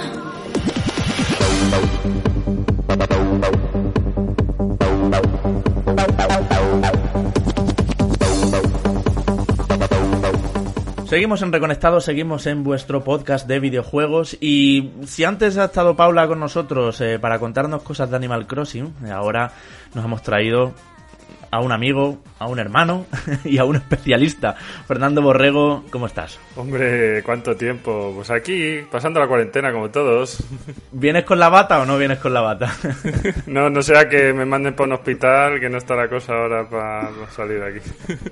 Ya veis, no te confundan. ¿eh? Exactamente. Fer Borrego lo habréis conocido, bueno, especialmente en muchos vídeos de Mary Station hablando sobre asuntos técnicos eh, de videoconsolas, sobre CPU, sobre SSD, sobre GPU y sobre todas estas cosas que Fer esta semana, ayer PlayStation 5, el lunes Xbox Series X confirmando, ambas confirmando, eh, pues bueno, ya las podemos enfrentar, ya podemos ver las características de una y otra y yo si te parece, lo primero que te voy a preguntar es eso, que nos repases así en bruto eh, qué tiene una, qué tiene la otra y ahora las enfrentamos a ver cuál gana esta guerra de potencia, si es que se puede decir que alguna gana. Vale, pues eh, lo primero que hay que decir es que no son tan distintas. Y bueno, eh, es, en realidad es un poco lo que pasó con, con PS4 y con Xbox One, que, que realmente se basan en una arquitectura construida por AMD y no son tan diferentes. Eh, pero en el diablo están los detalles, ¿no? Como se suele decir. Eh, por ejemplo, eh, vemos que ha habido mucho trabajo de personalización por parte de Sony y por parte de Microsoft en distintas áreas. Y, bueno, pues vamos a ver ciertos aspectos en los que realmente van a diferir, aunque la arquitectura general sea muy parecida. Partimos de que las dos van a tener eh, CPUs Zen 2, que es la actual generación de AMD, que es la primera generación en muchos años que AMD se ha puesto en muchos aspectos por delante de Intel. Y, es un salto adelante importante respecto a las CPUs Jaguar que tenían la generación anterior, que estas son CPUs de sobremesa versus CPUs de portátil y la potencia pues sube muchísimo. Eh, y luego, por otro lado, la tarjeta gráfica está basada en RDNA 2. Eh, la actual generación Navi de AMD es RDNA, que viene a sustituir al GCN Graphic Core Next, creo que se llamaba, no me acuerdo las siglas, eh, que usaban tanto PS4 como Xbox One. Pues esta es la nueva generación y la nueva versión de la nueva generación, por decirlo de algún modo. Son gráficas que ni siquiera existen todavía en el mercado eh, con esta arquitectura. ¿Vale? Las dos Y creadas, creadas Fer, perdona, de propio para las consolas, ¿no? Era una de Eh, las cosas sí. que decía Cerny ayer, que es una, una creación de AMD ad hoc, o sea, de propio para PlayStation 5 esta, esta, esta GPU. Exacto, a ver, no es que sea todo absolutamente exclusivo, es decir, veremos eh, GPUs en el mercado con esta tecnología, pues probablemente este verano o ya veremos cómo va el COVID, eh, pero probablemente, pero eh, obviamente tienen cosas personalizadas que han pedido tanto Microsoft como Sony a AMD. Cabe destacar en este aspecto que son las primeras gráficas de AMD que cuentan con ray tracing que dentro de los núcleos de computación de, de estas gráficas pues han introducido eh, pues es- eh, unidades de, de computación de, de ray tracing específicas pues para hacer lo que ya hemos visto con RTX de Nvidia y aquí hay una diferencia bastante destacable que luego a lo mejor no impacta en nada pero es bueno digno de mención que mm, digamos que Nvidia se basaba en, en el software de DirectX para ray tracing lo que significa que eh, AMD cuando ha implementado esto para Microsoft pues ha usado DirectX igualmente. Eh, pero Sony no obviamente porque no cuenta con DirectX. Entonces digamos que quizá haya una facilidad mayor para usar ray tracing en Xbox eh, Series X que en PS5 pero es una suposición porque tampoco sabemos cómo funciona el software de Sony en este respecto ¿no? ni la facilidad que habrá de usarlo ni la compatibilidad que habrá con lo que ha montado en Microsoft con DirectX Hombre, Cerny, una de las cosas que se ha encargado de repetir por activa y por pasiva en esa conferencia de la GDC que vimos en streaming, eh, ha sido que va a ser muy fácil para los desarrolladores, que va a ser súper intuitivo, que va a estar muy estandarizado todo, que no van a tener que hacer, hacerse con manuales de instrucciones como pasaba en PlayStation 3, que tenían que em- empollarse una página amarilla, sino que todo lo van a sentir pues natural y, y nativo desde donde se mueve un desarrollador, vamos. Entonces, sí, habrá que verlo. Pero una diferencia, Fer, también importante, por lo menos a la gente en los foros les gusta ahí flodear con eso, es el tema de los teraflops. Ya se han confirmado y quiero saber si esto realmente es importante, si no, si son igual de potentes en realidad. Porque, perdona, y, y mi, mi apreciación inicial fue, vale, PlayStation 4 tenía 1,8, la Slim, la normal, la que salió. Y luego la Pro tenía 4,6, es decir, más del doble. Y no veo yo que de PlayStation 4 Slim a PlayStation 4 Pro más del doble de teraflops haya supuesto en realidad un cambio muy significativo, ya que al final las dos comparten catálogo y todo eso. O sea, ¿cómo de importantes son los teraflops? Porque dime las cifras, pero gana Xbox Series X. Sí, estamos hablando de 12 teraflops por parte de Xbox frente a 10 teraflops eh, por parte de PS5. Es una cuestión complicada. Esto lo intenté explicar eh, con Sergi en un vídeo eh, para PlayStation y la cosa no quedó muy clara. Entonces voy a intentar hacer una simplificación. Espero que no se, mal- me malentienda. Eh, los teraflops es simplemente una medida de potencia de una parte muy concreta de, de lo que hace una GPU. ¿Vale? Cuenta operaciones eh, en coma flotante que se llama, ¿vale? Son, digamos, un tipo de operaciones matemáticas. Entonces te cuenta cuántas puedes hacer por segundo. Entonces, una cifra más alta, en teoría, pues implica más potencia. A misma arquitectura, exactamente misma arquitectura, mismas condiciones. Pero un teraflop de PS4 no es lo mismo que un teraflop de PS5. Porque, o sea, sí que sería lo mismo, por ejemplo, entre PS4 y PS4 Pro, porque estamos hablando de prácticamente la misma arquitectura, eh, pero no entre PS4 y PS5, porque eh, digamos que, que los núcleos de computación de estas nuevas tarjetas gráficas son capaces de hacer más cosas o de forma más óptima. Entonces, eh, digamos que no, no todas las operaciones son iguales, no todas cuestan lo mismo y con el tiempo pues se va haciendo más eficiente. Y, y no simplemente comparar números en bruto no es suficiente. Eh, luego también hay un detalle, y es en lo que ha insistido Mark Cerny, y yo aquí voy a ser completamente honesto, no lo sé, no sé si lo que dice Mark Cerny se cumplirá o no, porque tampoco soy tan experto como para llegar a eso. Pero básicamente eh, la diferencia de planteamiento es, eh, en Xbox han decidido meter 52 eh, que se llaman, unidades de computación. Mientras que en PS4 eh, han decidido meter 36. Entonces, digamos que ha visto así, eh, pues eh, Xbox eh, sería más potente porque tiene más capacidad, tiene más núcleos para procesar más cosas en paralelo. Pero eh, PlayStation 5 lo tiene a mayor velocidad de reloj, es decir, tenemos en Xbox One eh, 1,8 GHz y, eh, perdón, en Xbox Series X, me voy a liar muchísimo con los nombres, perdón. Sí, nos pasa a todos. Y en, y en PS5 tenemos 2,23. Es decir, un núcleo de PS5 puede hacer mucho más, bueno, o un porcentaje signifi- significativo más en el mismo tiempo que un núcleo de Xbox One. Perdón, Xbox Series X. Lo voy a llamar Xbox porque si no me voy a liar. ¿Vale? Eh, y entonces, eh, lo que venía a decir Mark Cerny es, vale, si en general los juegos no usan todo el, el conjunto de núcleos que tenemos y ejecutan tantas cosas en paralelo, con 36 puede ser suficiente, ¿vale? Pues entonces... si les 36 que damos vayan un- a más gigahercios, claro. eh, Claro, entonces digamos que podremos procesar más, cos- más cosas más rápido y en fin, al final tendremos eh, pues eso, una Bien. mayor potencia real, ¿vale? Porque los teraflops al final es una medida de laboratorio que es muy bonita, pero luego tiene que venir un juego con sus gráficos, con su forma de los polígonos concretos que tenga, el escenario que tenga, etcétera, etcétera, etcétera, que dirá, bueno, vale, esto aquí funciona así. Entonces eso, digamos, es el razonamiento que ha puesto Sony. Yo soy honesto, no lo sé. No sé, habrá que... Al final, esto lo, lo veremos con los juegos y veremos cuáles funcionan mejor Claro. o cuáles funcionan peor. Pero basarnos exclusivamente en el número no es suficiente para saber si una es más potente que la otra. Pero hay otro número que también gana PlayStation 5, que es la velocidad del SSD. 5,5 gigas por segundo en el caso de PlayStation 5, 2,4 gigas por segundo en el caso de Xbox Series X. ¿Esto es importante? ¿O o es otra de esas incógnitas que hasta que no se desarrollen los juegos no lo vamos a saber? Bueno, sí, sí que es importante. Eh, sobre todo, digamos que, que si son capaces realmente de no saturar esa, esa velocidad, eh, porque bueno, habría que ver, eso es lo típico también que te dicen con los discos duros, te dicen, "Ah, esto va a 500 megabytes por segundo, sí, pero ¿en qué circunstancias? No, no es eh, siempre, constantemente. Entonces, eh, una cosa que existía muchísimo en Microsoft y que por lo visto han cuidado muchísimo son las condiciones térmicas, por eso han puesto su, digamos, su unidad personalizada de SSD. Y es- los SSD se ven muy afectados por, por la refrigeración. Se ve que hay mucho trabajo que se ha hecho en Xbox para con ese diseño, ya hemos visto, tipo torre y tal. eh, Con la bueno, ventilación para- arriba, gordita, sí, sí. entonces, bueno, puede que en- eh, digamos que al final el rendimiento de Xbox no diste tanto porque sea más constante, mientras que este es el pico que estamos viendo aquí.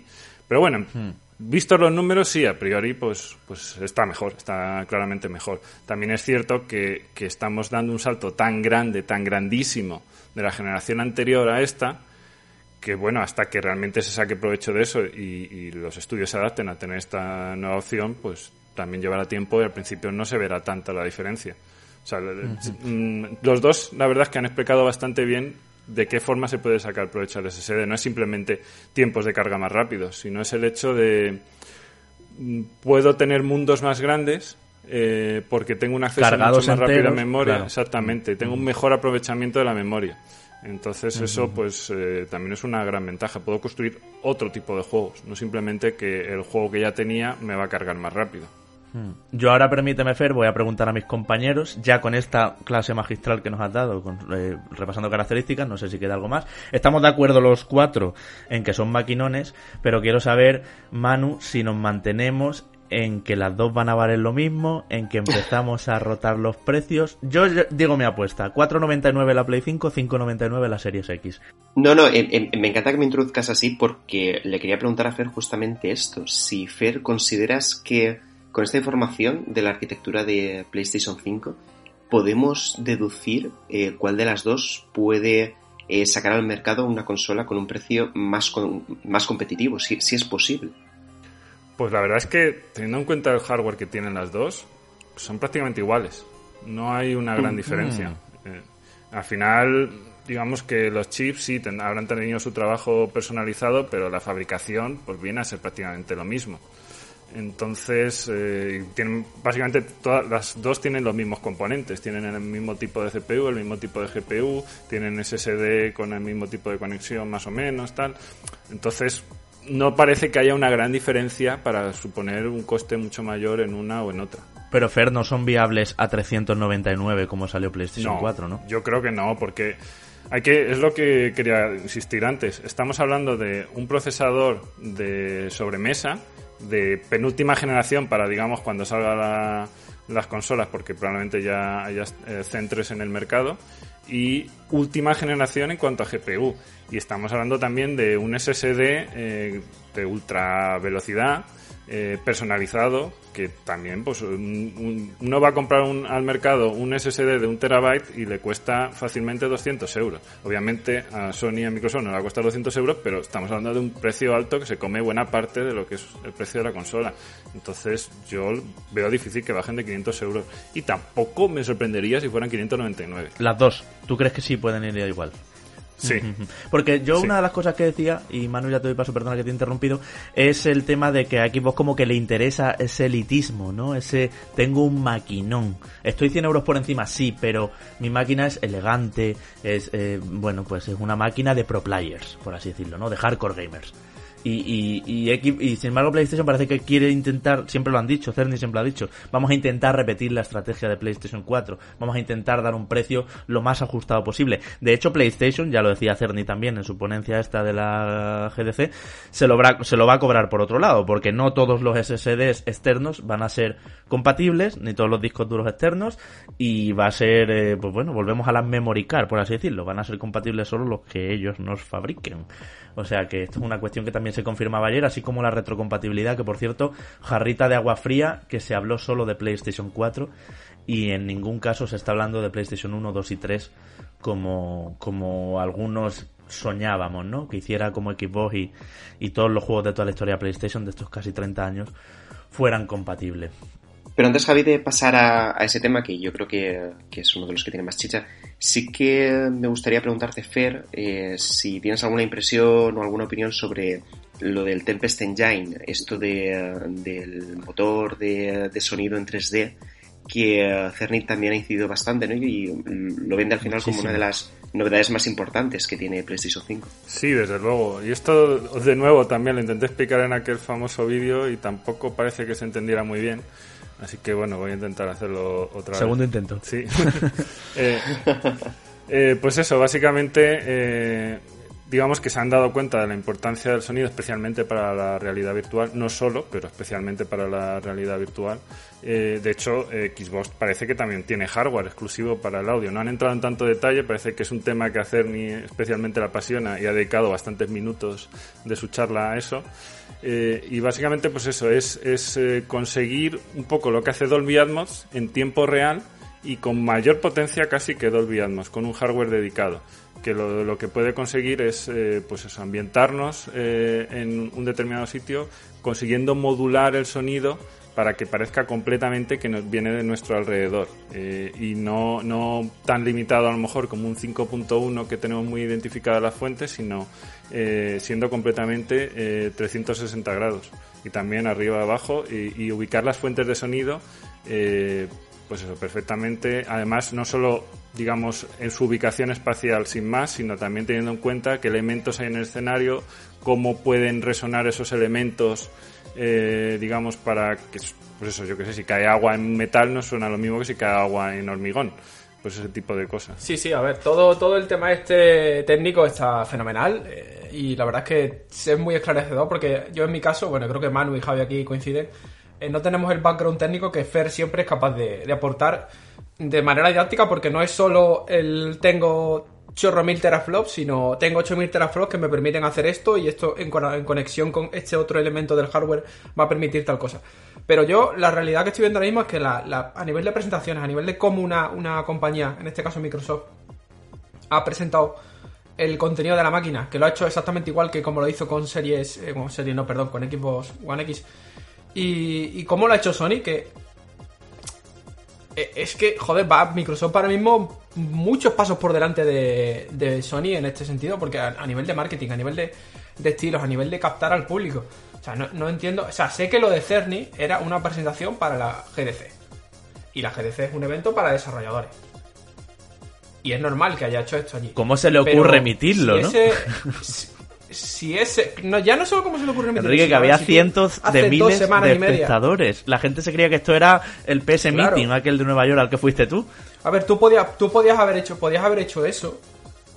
Y eso mismo que has hecho lo podías haber hecho, pero haber metido más, más contenido, haber metido la demo de Spider-Man que se enseñó el año pasado, haber metido cosas tangibles para los jugadores. Insisto, sé que, sé que es una presentación para la GDC y que la GDC es para desarrolladores.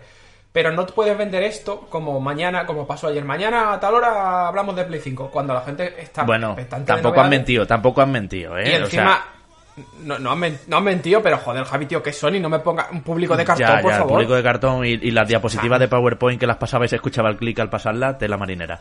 Pero ya, ya, esto hasta aquí vale. Pero te voy a decir algo. Creo que lo que ha pasado es que por eh, antes de que se cancelara la, la GDC por el tema del coronavirus y tal, eh, Cerny se pensó no ir. En plan, no es seguro, eh, puedo contagiarme. Entonces voy a grabar mi conferencia y que la pongan allí. Y Sony ha dicho, bueno, pues como, como tenemos que salir ya con algo, porque es que ya vamos tardísimo respecto a Xbox, pues venga, tira eso y pon eso. No han mentido, Enrique, y yo creo que no quieren enseñar lo del Spider-Man sin tiempos de carga y yendo más rápido y todo eso. No es eso, pero yo contaba en el streaming que hice en Twitch un poco para que mucha gente que estuvo con nosotros lo pudiera seguir y además hubo comentarios muy interesantes, muy fuertes, eh, muy, muy, muy potentes en el, en el chat, es que esperábamos un tono más divulgativo. O sea, como nos lo está contando Fer, pues ya que lo vas a emitir en YouTube, edítalo un poco y cuando Cerny se pone a hablar del espectro de audio de su oído respecto al espectro de audio de un bot y no sé qué, pues mm, reduce un poco, baja un poco los niveles, que lo entendamos todo el mundo. Que es que efectivamente hay tanta ansia en información de PlayStation 5 que nos, que nos vamos a tragar, nos vamos a tragar todo lo que hagan. de este Road to PlayStation 5, que es como se va a llamar lo que yo calculo que será una serie de vídeos informativos y que por cierto no van a mover de momento la fecha de las consolas. Ayer miércoles ambas confirmaban Navidad de 2020. O sea que yo creo que está bien la cosa, nos tenemos que alegrar, pero es verdad que, que queremos una comunicación fuerte y férrea por parte de PlayStation. Porque, Pero- Fer, hay otra duda. Sí, sí, solo quería comentar sobre esto, que, que en realidad, mm, si hacéis memoria, esto mismo, exactamente esto mismo lo hicieron con PS4.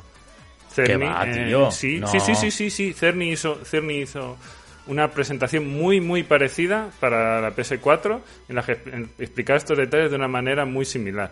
O sea que, digamos que es, es lo que le gusta a este hombre hacer. Eh, quiere ir a la GDC y contarlo así. Desde luego, no pasa nada. Y me encanta que se acerque a los desarrolladores y que les diga, esta es vuestra casa, estoy aquí con vosotros, me bajo a vuestro suelo, a este escenario, pero estoy aquí a un metro de vosotros y os lo cuento. Perfecto, Fer. Pero hubo un PlayStation Meeting en Nueva York, retransmitido en todo el mundo, estábamos trabajando tú y yo juntos con Enrique, que se fue allí además, y eso fue una presentación por todo lo alto. Enseñaron el DualShock, que no la carcasa de la Play 4, enseñaron juegos, enseñaron cosas que entendíamos, funciones como el botón share, eh, todo ese tipo de share, ese tipo de cosas es lo que se ha echado de menos aquí. ¿Dónde está la interfaz por lo menos? O, o es más, ¿va a igualar PlayStation esas novedades de funciones que ha presentado Xbox Series X que son la caña? Como el Smart Delivery, ¿no? Que te compre un juego y lo puedas jugar eh, en cualquier sistema. Bueno, perdón. Eh, sí, bueno, que eso es, que te compre un juego y lo puedas jugar en cualquier sistema y mejorado en la Series X. O, o la función esta de, de, mm, el, el Quick Resume, ¿no? Que tengan los, los juegos reanudados Eso casi seguro que lo tiene. ¿Tú crees, no? O sea, es- esto tiene potencia para tenerlo y además entiendo que tienen que igualarse, ¿no? Tienen que copiarse las cosas. Sí, a ver, eh, si es que lo mismo que pasó con PS4 y Xbox One, PS4 sacó lo de la grabación y enseguida eh, Microsoft lo metió como pudo eh, en Xbox One y, y, eh, se van a ir copiando. Y de aquí a que salgan las consolas, cosas de software, digamos que las pueden meter las que sean y luego a lo largo de la vida de las consolas mejorarlas. O sea que por ahí y como digo, es que no son tan distintas, no, no tienen un hardware tan diferente que una va- vaya a hacer una cosa que la otra ni se pueda plantear. Lo único que va a hacer. Xbox, que no va a hacer eh, Sony, va a ser eh, la retrocompatibilidad tan potente como la hace Microsoft, porque tiene un equipo dedicado a eso que llevan años trabajando en eso. Ahí, desde luego, sí que está mucho mejor Xbox Series X. Sí, antes de pasar al tema de la retrocompatibilidad, sí que quería ahondar un poquito en, todo este debate que, estáis teniendo. Si estoy entrando tarde, ya es por lo que os, he comentado al principio, que estoy en el exilio y, y la conexión mía siempre, siempre tarda un poquito más. Eh, creo que aquí el error principal de PlayStation viene dado un poco por, por todo lo que nos ha explicado Fer durante esta intervención. Es decir, eh, estáis viendo que en redes sociales, desde que eh, ese streaming se ha metido, la conclusión es clara.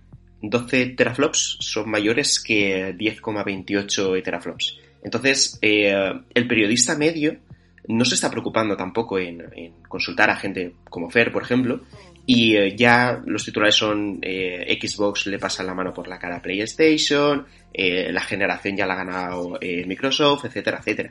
Y sin embargo aquí nos estamos encontrando con que estamos viendo que al final no van a ser consolas tan distintas porque hay escenarios donde una es superior a la otra y luego también, o sea, y luego la otra es, es, es superior a la otra, pero luego también está el tema de la eficiencia, ¿no? Que Fer también ha comentado. Lo que pasa es que aquí, claro, si hacemos una presentación donde damos los números en bruto y los exponemos a gente que no es capaz de traducirlos, nos encontramos con, con una recepción muy negativa por parte del usuario medio, ¿no? Que yo creo que es lo que está pasando. Entonces, ¿cuál es la diferencia con respecto a aquella presentación de febrero de 2013 que hizo en, en aquel entonces PlayStation?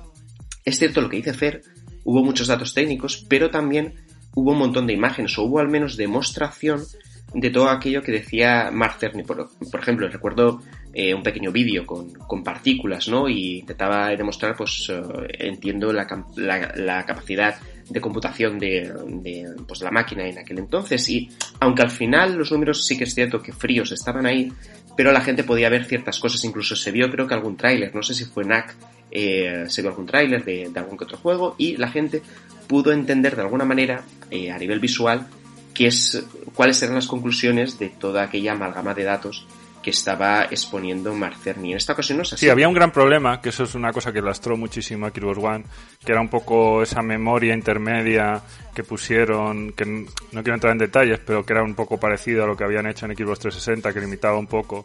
También el tipo de memoria, digamos, que tenía, que era una era GDDR6 y, perdón, GDDR5 y la otra DDR3 y tal. Sí que había ciertas diferencias eh, más significativas. Aquí prácticamente es lo mismo. De verdad, la única diferencia importante es que una tiene más núcleos de computación y la otra tiene mayor velocidad de reloj. Pero son las mismas cosas, ¿sabes? Son núcleos de computación, RDNA2 y tal. Y la memoria sigue siendo la, misma, 16 gigas, GDR6 y tal. Hay pequeños detalles, pero menos que en la anterior generación. ¿Y tú crees, Fer, que, que, sería posible, es decir, que, que Microsoft, por ejemplo, hiciera alguna presentación de algún juego que resaltara esas pequeñas diferencias y PlayStation hiciera lo propio? Es decir, ¿se puede a nivel visual detectar estas dos perspectivas distintas o, estos aspectos técnicos donde gana una en un lado y gana la otra en el otro? Pues eh, lo que digo, que lo veo muy, muy complicado porque eh, digamos que depende mucho del tipo de juego, pues que se aproveche más una forma de. un- una apuesta, digamos, o la otra, pero los dos juegos se van a ver muy bien. El que, el que elija uno y el que elija el otro, los dos se van a ver muy bien. Entonces no vas a ver, ah, este es muchísimo mejor que el otro. Claro, exacto, a eso me no- refiero. Es, es- no es decir, eh, eh, tú hablabas antes de, de, de no sé en cuál consola en, en concreto, que estas características pueden hacer que los mundos eh, sean más grandes y tal. Es decir, pero sí que se podría dar el caso de que, me lo invento, ¿eh? PlayStation 5 eh, te muestra eh, un tráiler de, de- un mundo que es enorme y no hay tiempos de carga y tal. Y en cambio, pues Microsoft te muestra otro donde esta cuestión en concreto ellos la pueden hacer mejor. A eso me refiero. Yo creo que, se verán diferencias si realmente una de las apuestas le cuesta más a los desarroll- desarrolladores que la otra. Yo creo que la apuesta de Sony puede ser más complicada. Es decir, porque aquí estamos hablando de que eh, lo de las frecuencias variables eh, es más difícil eh, para un desarrollador cuando no sabe exactamente en unas determinadas circunstancias qué rendimiento te va a dar el hardware, mientras que si sabes que siempre tiene determinada velocidad de reloj, eh, eh, pues básicamente siempre vas a sacar lo mismo. Eh, entonces, puede ser que la apuesta de PS5 cueste un poco más y veamos peor PS5 Mm. pero vamos, que no creo que, que sea significativo. Y ya hablarán los juegos. Es muy difícil anticiparlo ahora mismo. Bueno, de todas formas me hubiera apuntado Fer, también Manu, por esa apreciación final, porque mucha gente estaba efectivamente, como dices, eh, con el mensaje mayoritario de Xbox Series X, le pasa la mano por la cara a PlayStation 5 y gracias a Dios nos hemos traído aquí a nuestro amigo y especialista, que no sé Fer si quieres apuntar algo más o ya te dejamos marchar porque nos has dado una perspectiva que no es la habitual y eso es lo que nos gusta ofrecer aquí en Reconectados. Bueno, solo mencionar, me ha gustado mucho el detalle de que ha mencionado Marcerni, de que van a permitir que la gente eh, introduzca sus propios discos duros eh, para expandir en PS5, que obviamente eh, tienen que ser modelos muy muy concretos que cumplan con las especificaciones de PS5, pero ya te da más libertad que comprar, eh, digamos, co- me recuerda a la 360 que para ponerle el disco duro tenías que ponerle tu- concretamente el de Microsoft con esa forma rara y tal encima de la consola. Sí, Entonces, eh, pues eso, creo que, es un buen detalle, que ya llevan tres generaciones haciéndolo en Sony, en PS3, en PS4 y en PS5, que puedas cambiar tú mismo el disco duro con bastante facilidad. Esta incluso puede que sea más fácil, porque no haya que abrir nada, porque ya es un puerto, lo enchufas y ya está. Habrá que ver los detalles. Y bueno, pues eso creo que es un detalle a apreciar que, que también, pues oye, los jugadores puede que valoren. Falta, falta nos va a hacer Fer porque antes eh, justo Manu retrocedía un poco, pero estábamos hablando del tema de la retrocompatibilidad. A mí sí me parece bastante heavy que no haya retrocompatibilidad con PlayStation 1, PlayStation 2 y PlayStation 3. Era yo muy ingenuo, Fer, con esto, pensando que sí la iba a ver. Es que de verdad creía que iban a copiar al modelo de Xbox. Es que no, no- hay que dedicar mucha gente. Obviamente PlayStation 1 y PlayStation 2 eh, es muy fácil emularlas, ya se ha hecho en mil plataformas y no habría ningún problema. O sea, hasta eh, PS Vita, incluso PSP creo que también podía con PS1. Además, eso no, eso no es problema. Pero PS3 es, es que es una- un bicho pues eso, eh, muy, muy peliagudo de emular, eh, muy, muy diferente y, y no han dedicado ningún esfuerzo a eso eh, durante la generación de PS4 y probablemente han visto que ahora mismo no merece la pena porque ya tienen un servicio que se llama PS Now, que si pagas por él, pues mejor. Ya. Mm, Pero al final, Entonces, yo sí que creo que, que a nivel mediático es la, es eh, la noticia más negativa de todas, ¿no? Sobre todo porque, eh, Mm. de nuevo, la percepción que tiene el consumidor es que en este caso sí que se queda muy por detrás, ¿no? Y al final, Fer, sí que es cierto lo que dices, pero claro, aquí ya estamos hablando mediante pago, ¿no? Es decir, puedes jugar, por supuesto, a todo esto, pero eh, tienes que pagar una suscripción de, de PlayStation Now, que desde luego ahora mismo mm, no tiene ni mucho menos la buena fama que sí que tiene Game Pass, ¿no? Aunque ni tan siquiera son comparables en ese aspecto. Así que yo creo que lo que más me preocupa, eh, más allá del tema de, de la retrocompatibilidad con PlayStation 1, PlayStation 2, la de PlayStation 3 me preocupa más, pero desde luego ese aspecto de que no todos los juegos de PlayStation 4 incluso vayan a ser retrocompatibles, ¿no? Yo creo que esto sí que es, es algo preocupante. Bueno, tampoco has no es que hayan dicho que no sean retrocompatibles, sino que se han asegurado que los 400 más usados, digamos, o más jugados, bueno, los 400 más, tampoco se sabe exactamente el qué, eh, más populares, digamos, funcionan, en general funcionan. Eh, pero bueno, que es un poco parecido a lo que el trabajo que luego ha ido haciendo Microsoft, eh, actualizando el software de la consola para que soporte mejor. Al final, eh, digamos que no es exactamente una emulación, porque el hardware sigue siendo de AMD y di- digamos que arranca en un modo eh, PS4 o un modo PS4 Pro y más o menos funciona exactamente igual que lo hacía en la anterior gen- generación, pero no es exactamente el mismo chip. Entonces sí que hay puede haber pequeños problemas que probablemente con software pues vayan mejorando. No creo que sea muy preocupante y, vamos, si hay algún juego que de verdad te apetezca jugar eh, de PS4 en PS5, casi seguro que funciona. Pues todo eso. Hemos empezado hablando de especificaciones técnicas, hemos acabado hablando de marketing y de cómo el consumidor mm, medio o medio bajo percibe todo esto. Fer, muchas gracias por reconectarte aquí este rato con nosotros, por traernos sabidurías y sobre todo por traernos ese mensaje distinto a lo que abunda en redes sociales, que decía Manu. Muchas gracias a vosotros por invitarme, un placer. Y cuidaos, ¿eh? Eh. No pilléis nada. Hombre, cuidadito. Igualmente. Cuidadito todo el mundo, no pilléis nada, no pilléis nada malo. En fin, esperamos tenerte pronto por aquí y desde luego cuando salgan nuevas consolas el debate seguirá y este año se nos hace interesante. Nosotros seguimos para adelante.